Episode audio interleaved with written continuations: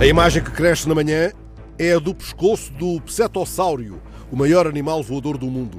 Aí está finalmente desvendado o mistério sobre o modo como os pletossáurios sustentavam o pescoço, aquele pescoço grande que podia atingir 3 metros. Os cientistas acabam de descobrir o segredo, estudando espécimes bem preservados encontrados em Marrocos. A resposta está, afinal, num conjunto complexo de raios extremamente leves que existiam dentro dos ossos. Nelson Rodrigues, esse safado, dizia que só o rosto é indecente. Do pescoço para baixo, poderíamos até andar nus. Ora, o pletossauro não tinha, porventura, maçã de mas tinha estes fios secretos. O incrível pescoço deste monstro voador, agora posto a nu, é a imagem mais desafiadora da manhã. Estiquemos a imaginação.